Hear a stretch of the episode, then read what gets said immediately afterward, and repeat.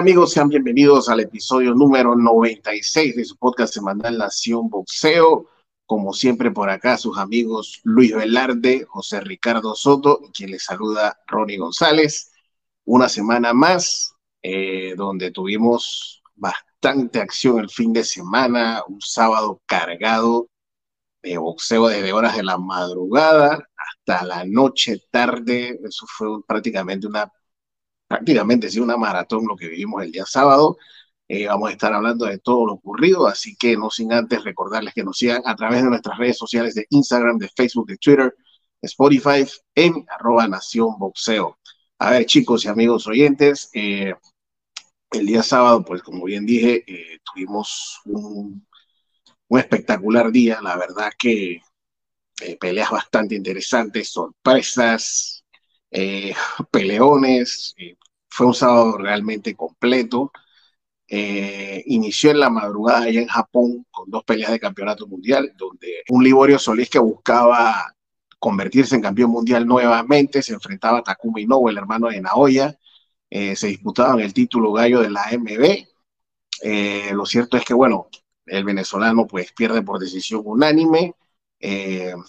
un la primera mitad de la pelea, la verdad, yo lo tenía ganando por dos puntos, pero después, por ahí del séptimo, octavo, ya fue una pelea de un solo lado. Eh, se la llevó Takuma, que bueno, todos sabemos que no es ni la sombra del hermano, pero lo cierto es que bueno, se convirtió en campeón mundial y ahí no hay caso. Por su parte, Liborio, pues ya son 41 años. Yo siento de que bueno, ya está, posiblemente haya sido su última oportunidad titular. Si me preguntas a mí, pues yo siento de que ya Liborio, pues eh, está Lucio joven y yo creo que lo más sensato, pues que, que ya cuelgue los guantes, ¿no? Como quien dice, pero bueno, esa ahora esa es decisión de él, según una simple opinión mía.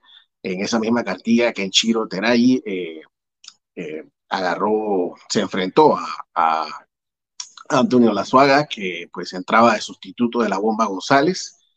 Y bueno, lo despachó bien por Kenchiro, que en teoría pues debe enfrentarse al ganador del combate entre Carlos Cañizales y Daniel Matellón, que se van a estar enfrentando en el mes de junio en Argentina.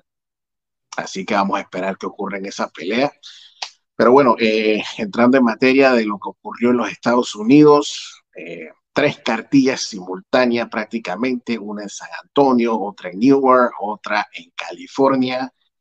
Eh, Vamos a empezar primero con la de Dazón, que tenía como pelea estelar nada más y nada menos que a el Bam Rodríguez, quien estaba en busca de un segundo campeonato, en esta ocasión en la categoría Mosca, se enfrentaba al Chicharito González, el mexicano, se disputaban el título Mosca de la OMB, una cartilla que empezó temprano, por ahí a las 4 de la tarde por acá en Panamá. Eh, vieron acción algunos prospectos que vienen subiendo, por ahí el discutido Marc Castro, pues que aparentemente en las filas profesionales como que está dejando mucho que desear. Eh, por ahí también una sorpresota, ya que el uzbeco eh, Madaliev eh, pierde su título ante Marlon Tapales. La verdad que interesante, muchachos, lo que se dio en esa pelea, ¿no? Un sorpresón, nadie se imaginaba que, que Amadaliev iba a perder el título, no sé qué opinión tienen al respecto. Bueno, para hablar de Amadaliev, fue una pelea que, de este, como había tanto, tanta acción, tanta acción, no, no tuve el tiempo, no tuve eh, el momento para concentrarme en hacer tarjetas, pero siempre y seguía eh, tenía la gente en Twitter la gente que siempre pone sus tarjetas, y tenía esa misma sensación, ¿no? Que Amadaliev fue de menos a más, que Tapales empezó mejor y que no era una locura que la pelea sea empate. Es más, muchas personas lo tenían 114-114. El único ruido de, de, la pelea fue ese árbitro que dio 118-110, si no me equivoco, para Agmedov. Ah, para disculpa. Eh, la iba con la tarjeta hecha, ¿no? Muy bien, muy, bien ganado al final para, para tapar, es una pelea, una pelea este, cerrada, eh, robo no había para ningún lado, o sea, pelea cerrada para cualquiera y ganó Tapales. Y en el tema del Van Rodríguez, hace unos meses muchos decían que el día que se enfrentaba el chocolatito con el gallo Estrada, decían que Levan a los dos los despachaba. Pero en estas dos últimas peleas, tanto con el Chicharito como con Giga González, hemos visto que el Van ha tenido que trabajar bastante. Ya no ha lucido ese Van que era espectacular, sino es un Van que, ¿qué puedo decir? Lo han hecho ver más terrenal. Igual yo quiero ver esa pelea que sigue, que es con el Gallo Estrada, que de todas maneras tiene que llegar. Pero más allá de eso, un buen triunfo del Van Rodríguez y una muy buena cartelera la de Dazón. La verdad es que quedé satisfecho. Eh, era el favorito. Eh, yo creo que a mí nunca me pasó por, la verdad nunca me pasó por la mente que pudiera dar la sorpresa a Tapales, a pesar de que ya era un boxeador con, mucha experiencia, que había enfrentado a, a, muy buenos rivales.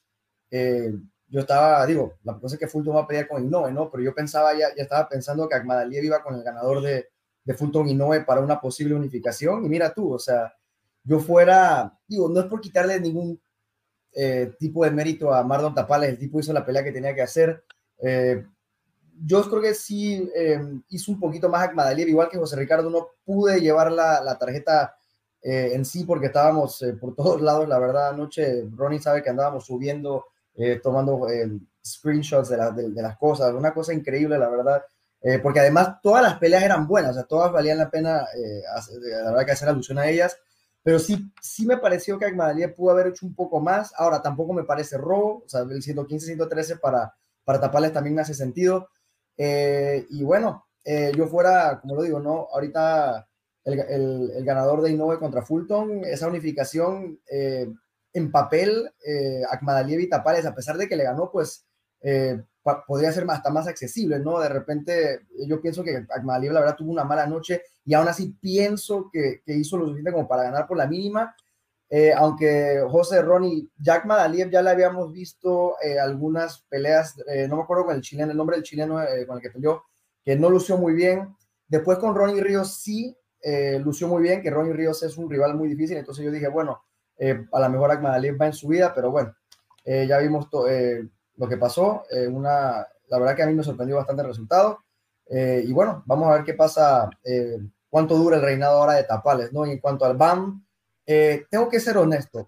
Me gustó la pelea de Van Rodríguez, fue dominante, o sea, la verdad que no, no, no hubo eh, cuestión de que ganó, pero sí pensé que iba a ser más dominante en 112. Esperaba un Van Rodríguez más demoledor, o sea, pensé que la pegada de repente iba a tener más efecto. Ahora, capaz este Chicharito González es un boxeador de esos mexicanos que aguanta, digo, que le puedes pegar con un bloque en la cabeza y nunca lo vas a noquear, eh, que parecía que era de esos tipos, porque la verdad que recibió golpe eh, por todos lados, o sea, le pegaron en el cuerpo, le pegaron en la cabeza, o sea, y el tipo en ningún momento parecía que, que se quería salir de, de, la pelea, pero sí esperaba un Bam Rodríguez un poco más eh, dominante. Yo pensaba que Bam ya estaba como para hacerle frente al gallo, al, al chocolatito, ese tipo de pelea, pero la verdad que...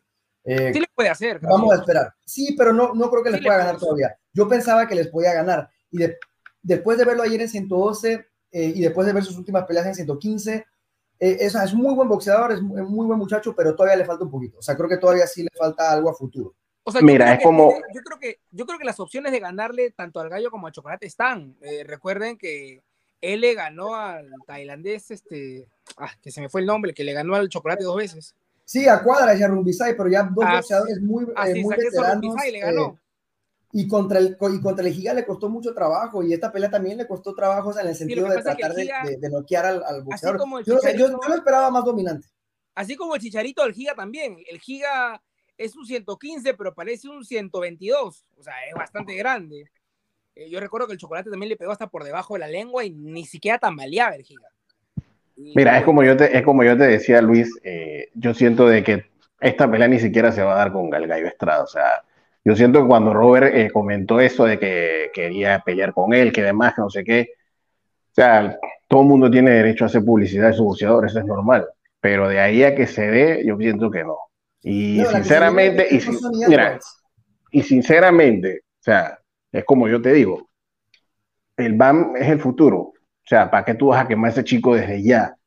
Sabiendo que ahora mismo ya el gallo Estrada quizás a pesar de que es un boxeadorazo, para mí es el mejor boxeador de México, pero ya el Gallo Estrada obviamente ya está, como quien dice, ¿no? Ya en sus últimas peleas, y para qué tú vas a, quemar a este chico desde, desde, ya, o sea, Eso no tiene sentido. hay, la opción que se habla, digo, que, que, se va a dar, es casi segura la pelea con Sony Edwards, ¿no? La unificación que también... Eh, Esa la veo más viable. Muy interesante. Cuidado Esa la veo más viable. Cuidado que lo sorprenden. Cuidado, Sony Edwards, Sony Edwards a mí ya me ha sorprendido varias veces. La verdad que a todos nos ha sorprendido. es muy buen boxeo, es mejor de lo que se piensa. Sí, exactamente. Un eh, a mí me, me, dejó callado. Exacto. Pero bueno, eh, otra cartilla interesante fue la que vimos en California, que tuvo como pelea estelar a Sebastián Fundora ante Brian Mendoza. Otro, quizás la sorpresota del fin de semana, yo creo que ni el médico chino, sí, yo creo que ni el médico chino se imaginó que iba a ocurrir este desenlace. Mira, si bien es cierto, y eso lo habíamos comentado anteriormente, en las últimas peleas vimos a un Fundora, no lo vimos tan bien, pero el chico resolvía. Eh, quizás por ahí mucha gente decía, pues yo me tocó hablar con mucha gente que decían que Fundora en algún momento lo iban a, a derrotar porque tenía carencias. Yo en lo personal quizás podía ser un futuro, pero no lo veía ayer, repito, o sea, respeto a los que pensaron que Brian lo iba a ganar, pero ayer yo no veía un final así, honestamente. Y Fundora, eh, digo, es una pena que este chico pelea tras pelea, eh, lo vemos intercambiando y no maneja su distancia. O sea, con ese tamaño que él tiene, él es un prodigio. O sea, ese chico ni siquiera lo tuvieran que tocar. Ese chico tenía que mantener sus boxeadores a, a, sus rivales a distancia, o sea, pero, o sea, no sé si es que no lo enseñan a usar la distancia o el chico sencillamente cuando está arriba del rey se lo olvida y quiere ir a la guerra. Quiere hacer show. Exacto, la verdad que, que, no sé, pero bueno, lo cierto es que perdió de una manera aparatosa, eh, pierde su invicto. ¿Qué opinión tienen ustedes al respecto? A ver, yo creo que, o sea, para mí hasta hace un tiempo, o sea, no, no, no, no meses, no sin días, yo pensaba que era una pelea de mero trámite para Sebastián Fundora. Hasta que vi. Todos lo pensamos. Hasta que vi que en la, en la. Brian Mendoza se llama, ¿no? El que le ganó. Hasta que vi que en la esquina del señor Brian Mendoza estaba Ismael Salas. Y yo dije, Ismael Salas sabe mucho. Y lo demostró. Mucho. Lo demostró. Entonces, yo me imagino que el día que él vio cassettes, videos, qué viejo cassette. El día que vio videos. de los 80 todavía. Sí, sí, sí. El día que vio videos de Fundora, yo creo que vio la pelea con Sergio García, con el español, que lo enredó a Fundora y le hizo una pelea cerrada.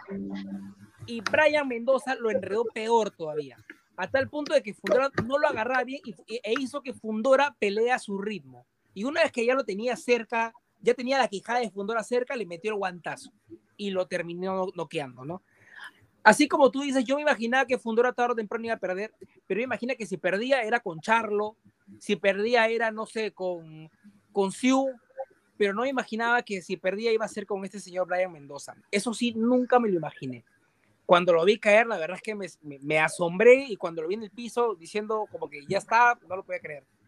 Y para mí eso bien difícil. No sé qué pelea podría, a menos que ocurra otro batacazo, falta bastante todavía para, para el final del año, pero es candidataza sorpresa del año eh, lo que acaba de ocurrir. Un knockout tremendo, brutal, brutal, brutal. La verdad es que hizo su trabajo Brian Mendoza. Si, si el plan era enredar a Fundora, hacer que ya no saque tanto ese uppercut demoledor que tiene, para al final no, le salió todo muy bien a él y al señor Ismael Salas, que es un maestro de, en la esquina. ¿no?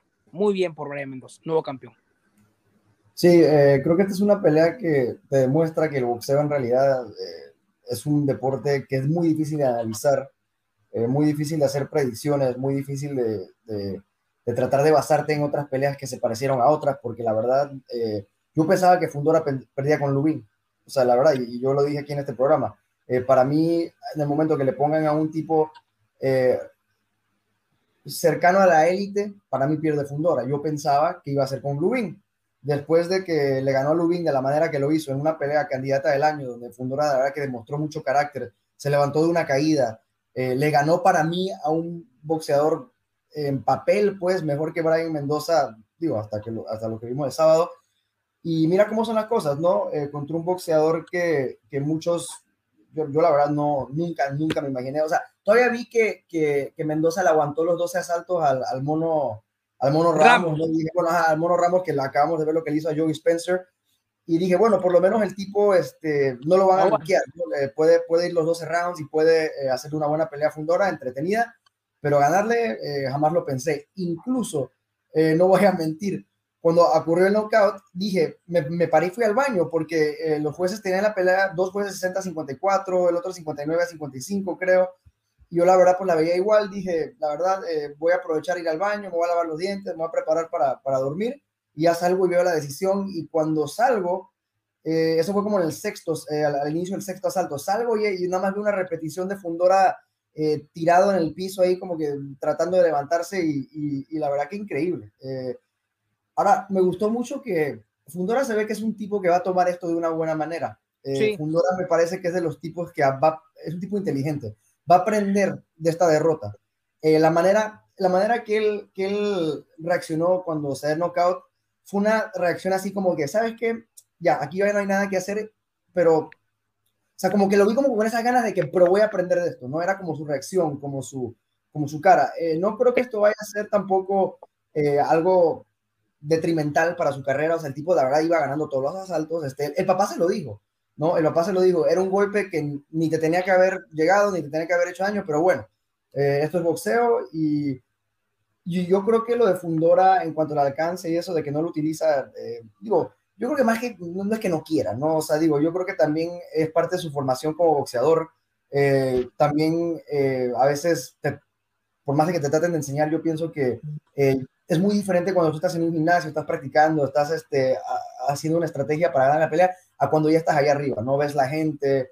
Yo pienso que, que es más como un, Es algo de él. O sea, no, no, no pienso que eso es algo que vaya a cambiar nunca. Yo pienso que incluso nosotros como analistas ya tenemos que aceptar que Sebastián Fundora es ese tipo de peleador, ¿no? No, definitivamente ya por lo que veo el chico no, ya como como quien dice, ya no va a aprender a manejar la la gente decía, ay, eh, el Nika ya había sido campeón del mundo y decían, ay, ¿cuándo el Nika va a aprender a usar la defensa? Ya, está, exacto. Ya. Yo creo que ya Fundora se muere con ese estilo, la verdad. Digo, una pena porque como dijo, si, si manejara su distancia, le diera guante a todo el que le pusieran por delante, o sea, con semejante tamaño. Yo después de lo de Rubín, yo dije, o sea, para que este tipo pierda, va a tener que ser con Charlo o va a tener que ser con, con alguien así. O con Siu. O con Siu, sí, o alguien así de ese nivel. Exacto. Pero bueno, eh, lo cierto es de que pierde el señor Fundora y bueno, a seguir, ¿no? A replantear ahora, su carrera. Pelea, me, me, dan ganas de ver esa pelea de Brian Mendoza con el Mono Ramos. Debió haber sido buena porque digo, no, no. Definitivamente que sí. ¿eh? Cuidado que hay revancha. Bueno. Cuidado que hay revancha. Bueno, habría que ver qué había en los contratos, no si había cláusula de revancha, si no había, digo, no, no, no, me ver. refiero a la revancha, me refiero a la revancha del mono con Brian Mendoza. Ah, ok, ok, ok, ok, ok, ok. No, con Fundora yo creo que ahorita no, el tremendo knockout, yo creo que Fundora tiene que descansar un poquito.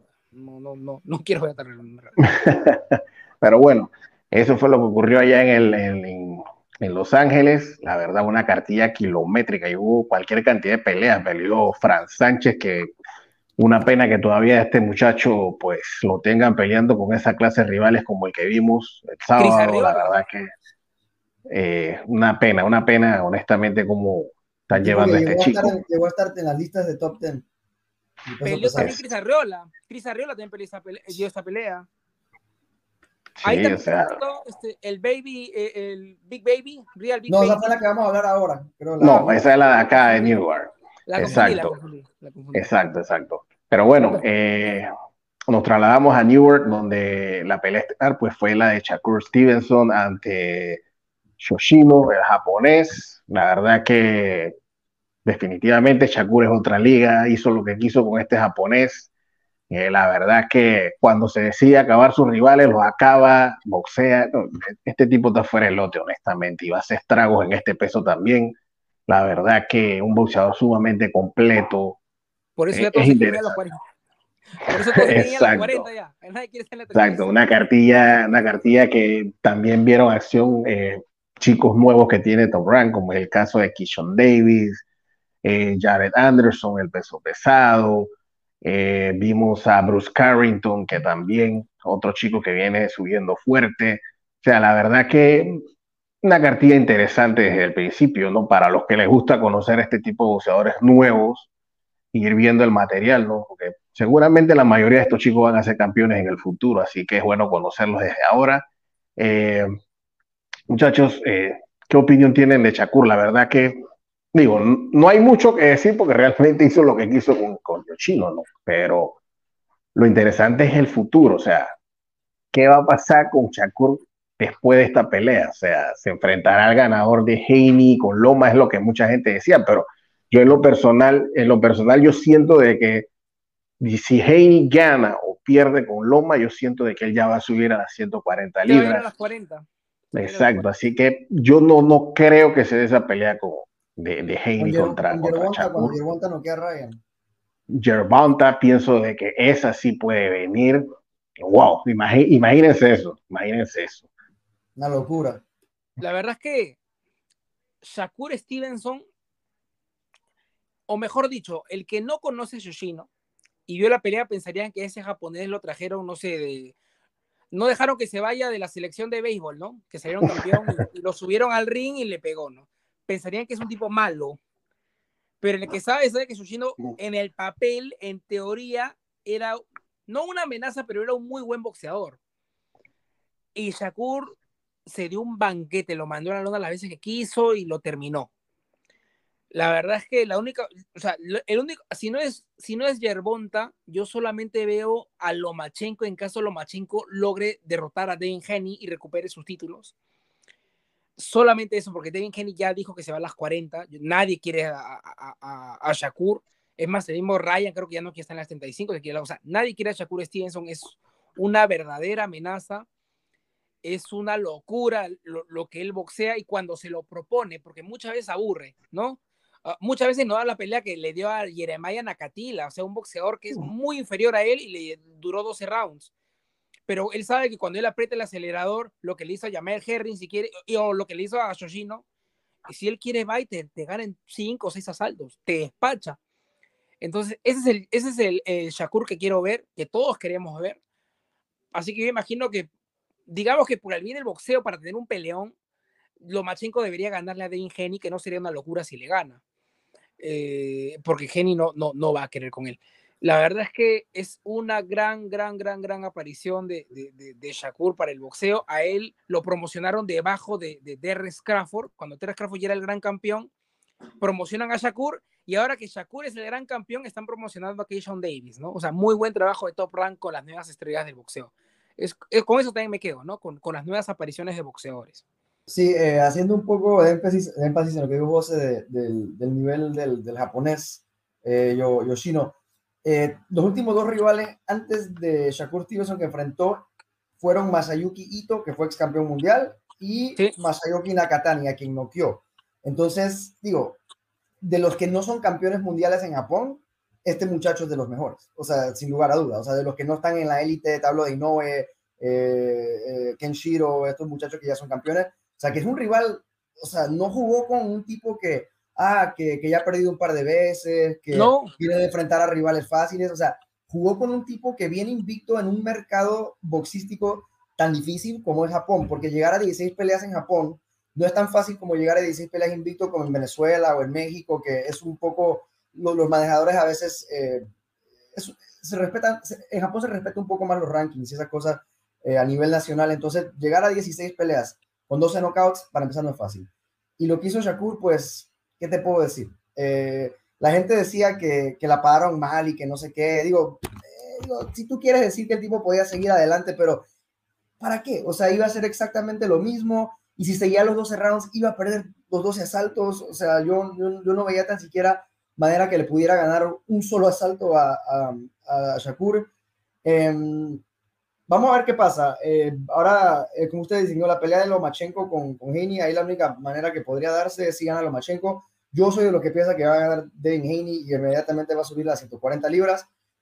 Pero, digo, está la super pelea, ¿no? Está la pelea que va a salvar el boxeo en abril, el 22 de abril, Ryan García, Gervonta Davis. ¿Por qué no enfrentar al, al, al, al, ganador de ahí, no? Digo, ya, yo creo que si Dazón eh, Showtime se han puesto de acuerdo para hacer una pelea, eh, ya cualquier cosa puede pasar. O sea, eso de que yo creo que Top Rank sin ningún problema, si los números son los correctos, podría trabajar con, con Showtime. Y yo la verdad, asumiendo que va a ganar Gervonta Davis, porque para mí esa pelea no es eh, tan cerrada como la gente la ve, pero si tú me pones a todos esos nombres, Ryan, Gervonta, Shakur, eh, Devin Haney, Lomachenko, en este momento, eh, ahora Lomachenko digo en este momento porque en, o sea, en, algún momento Lomachenko fue un Shakur, ¿no? Estuvo en la posición de Shakur, o sea, en la misma posición de ser joven, que le iba a ganar a todo mundo, ¿no? O sea, si Shakur enfrenta a Lomachenko, yo pienso que gana Shakur, pero sería como que la perfecta, el perfecto pase de estafeta, ¿no? O sea, sería, podría ser hasta simbólico, pero eh, yo sí pienso que va a ganar, que va a ganar pero vuelvo y te repito, el que tú me digas, el que tú me quieras tirar al, mix, para mí Shakur es mejor que todos. Eh, para mí este muchacho incluso lo podemos llegar a, eh, llegar a ver campeón 140, 147 libras por el tamaño que tiene. Se ve grande en 135, ya demostró que tiene pegada con el japonés. Así que, wow, man, tú te imaginas ahorita el, el futuro para Shakur no es nada más que brillante. O sea, yo creo que es un tipo que va a ser campeón en múltiples divisiones, top uno libra por libra, desde ya, desde ya me atrevo a decirlo, va a ser el rey libra por libra. Lo va a ser. Y, bueno, eh, la verdad que privilegiados, ¿no? Privilegiados de que podamos ver a este, a este boxeador. Por ahí se habla en un futuro, ¿no? Yo creo que no se va a dar por, por el tema de los pesos. La revancha con Robesi, ¿no? Que Robesi también ha subido hasta subido mudo, pero yo creo que por los pesos. No, no, por los pesos no. Yo creo que la evolución de Shakur está otro Igual yo creo que Robesi no tiene nada que hacer con él. Exacto. No, ahora mismo no. Ahora mismo no. Ahora con, con, con Kishon, en un futuro, ¿no? Digo, son amigos y todo, pero digo, al final esto es business, ¿no? O sea, hay que. Yo creo que van a hacer cada uno su carrera y a ver, a ver qué pasa. Pero José Ricardo, si, Kishon llega a ser, si, si estamos, si estamos prediciendo, si, okay, si pasa lo que estamos prediciendo, que es que Shakur Stevenson va a ser un fuera de serie y también lo va a hacer Kishon Davis, en algún momento yo pienso que ahí va, ahí se van a. Digo, pero hay que, hay que ver, hay que ver de aquí a unos años en qué peso estén ambos. Pero, yo pienso que yo pienso que Kishon también puede subir. En cinco años se enfrentarían, así, Yo pienso que Kishon también tiene bastante eh, masa corporal, o sea, tamaño. Exacto, exacto. Bueno, quien quita por ahí se choquen en, en, en o en welter, uno nunca sabe, ¿no? De aquí a dos, tres años pasa mucha agua bajo el puente, así que hay que ver. Lo cierto es que se se, espera un futuro brillante, la verdad que peleas que uno sueña y como bien acabamos de decir, peleas que son reales, que se puedan dar, la verdad que bien por el Boston, eso es lo que queremos, buenas peleas y pues se están dando y eso es lo importante. Pero bueno, de esta, sí, de esta manera llegamos al final del programa por esta semana. Esperemos que le haya gustado. Recuerden seguirnos en nuestras redes sociales de Instagram, de Facebook, de Twitter Spotify. Recuerden suscribirse al canal, darle like a los, a los videos y estar pendiente pues, de todo lo que subimos en nuestras redes sociales. Así que saludos a todos chicos para que se despidan. Bueno, este, nos vemos en una siguiente edición de Nación Boxeo. Exactamente. Saludos a todos y por acá estamos pronto.